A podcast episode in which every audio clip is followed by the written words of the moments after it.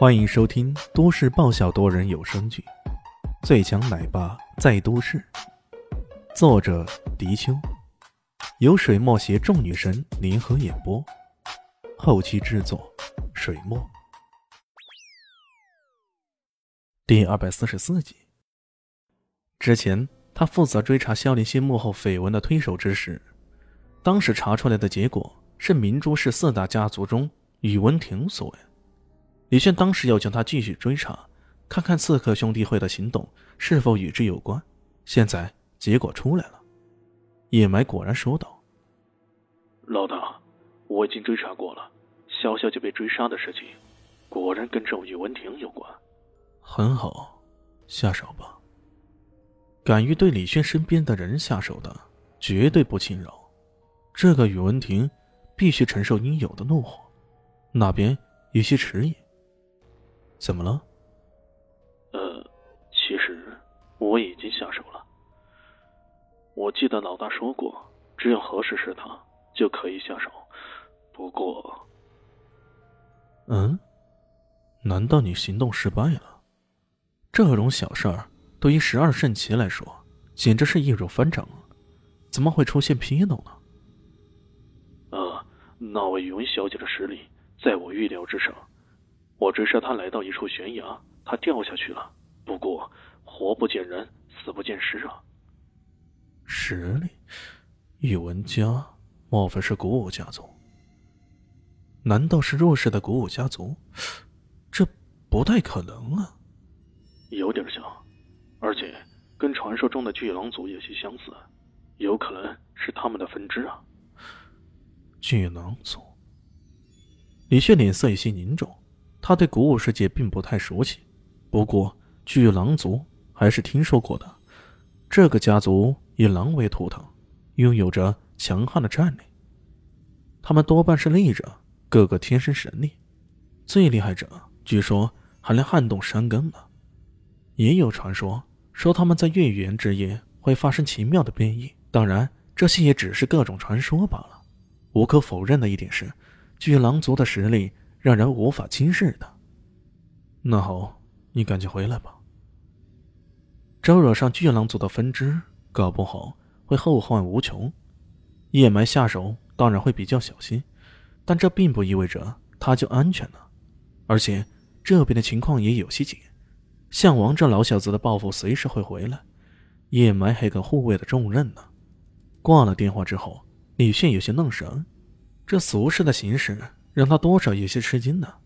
之前的王伟志，现在的巨狼族，看样子这城市也不见得太平呢。难怪杀手之王丹小时还不断叮嘱自己，要寻找机会修炼好血鹰阴煞掌，说这一招有机会还能保命呢。现在看来，这家伙或许是对的。艾家的寿宴就在艾家的山庄里举行的。没错，作为四大家族之一，艾家拥有着雄厚的财力。他们家就距离市区不远，拥有着一个庞大的山庄。汽车开进门以后，甚至开了十五分钟，才从门口抵达寿宴大堂。沿途走过去，亭台楼阁、雕栋飞檐，满满的华丽节式感。也难怪艾家这些兄弟们，艾云波、艾云郎，对艾云集团的掌控虎视眈眈的。掌控那价值上千亿的集团公司，这不就等于掌控这一切吗？从而达到人生的巅峰了。下了车，艾云珍带着李炫走进寿宴大堂，两人走得很是亲密。李炫穿着他买的一身阿玛尼，倒也显得彬彬有礼、落落大方。这两人金童玉女，看起来颇为相称。进了大堂，发现里面早已人头涌动，很多人都在排队给艾之行祝寿。还顺带送上自己的礼品。按照艾家的规矩，礼品会被当场打开，向众人宣扬。这样，即使送贵重物品的人脸上也有光，更让艾老爷子心中有数。谁想要弄虚作假的，也不可能了。这时候，堂哥艾云郎看到艾云珍进来了，嘴角露出一丝笑意，随即大声道：“哎呀，咱们艾总来了。”要不我们想想看，他给爷爷送什么礼物好不好？这话一出啊，不少亲朋好友都将目光投了过来。要知道，艾家今日今时还能在南乡市屹立不倒，艾云珍功不可没。这么一来，很多人都自动自觉地让开地方，看样子是要让艾云珍献上寿礼了。艾云珍总感觉这个艾玉郎今天有点古怪，顿时有些迟疑啊。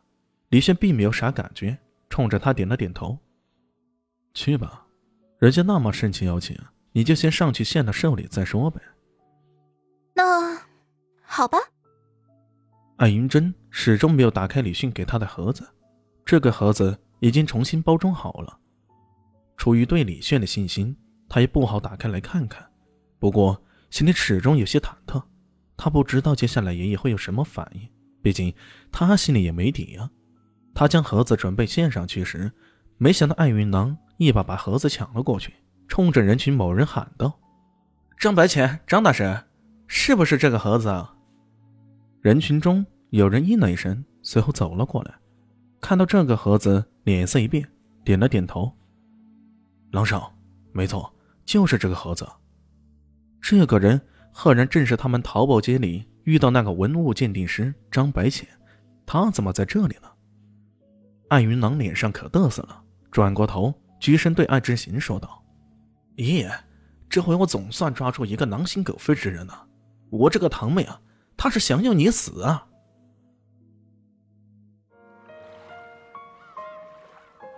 本集播讲完毕，感谢您的收听。喜欢记得关注加订阅，我在下一集等你哦。哦，对了，我是谁？我是最大的鱼，也是你们的林园长。林静初。